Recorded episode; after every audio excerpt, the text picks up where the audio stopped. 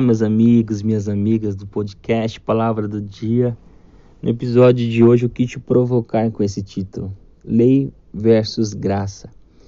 Isso porque muitas vezes nós pensamos e enxergamos um contra o outro, como se o período da lei fosse um período sombrio e ultrapassado para os dias atuais, como se realmente a lei não tivesse mais serventia para nós, como se o período da lei devesse ser descartado das nossas Bíblias.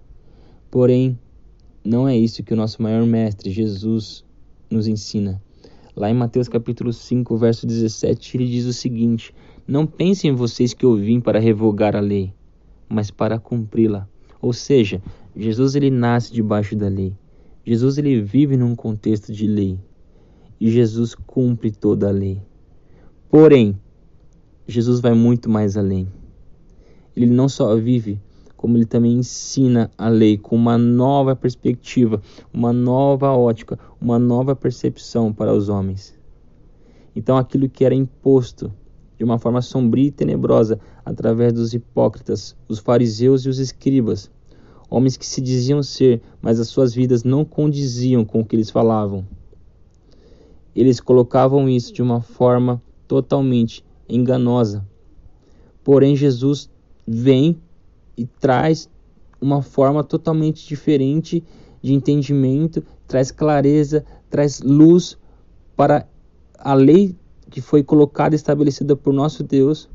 E é por isso que no Sermão do Monte nós vemos Jesus dizendo: Vocês ouviram o que foi dito aos antigos. Porém, eu vos digo, Jesus traz uma nova percepção.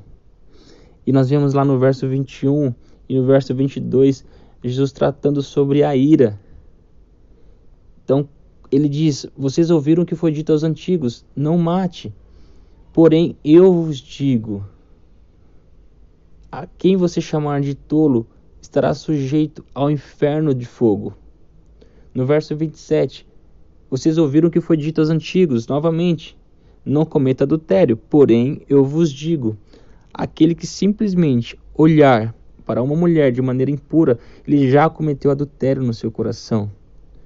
No verso 33, vocês ouviram o que foi dito aos antigos: Não jurem, não façam juramento falso.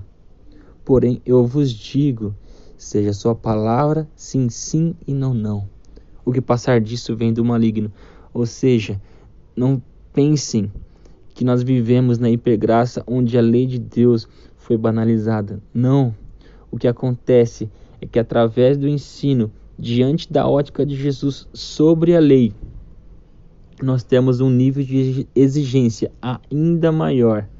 Mas isso só é possível de viver e de praticar e de cumprir através do nosso Senhor Jesus Cristo.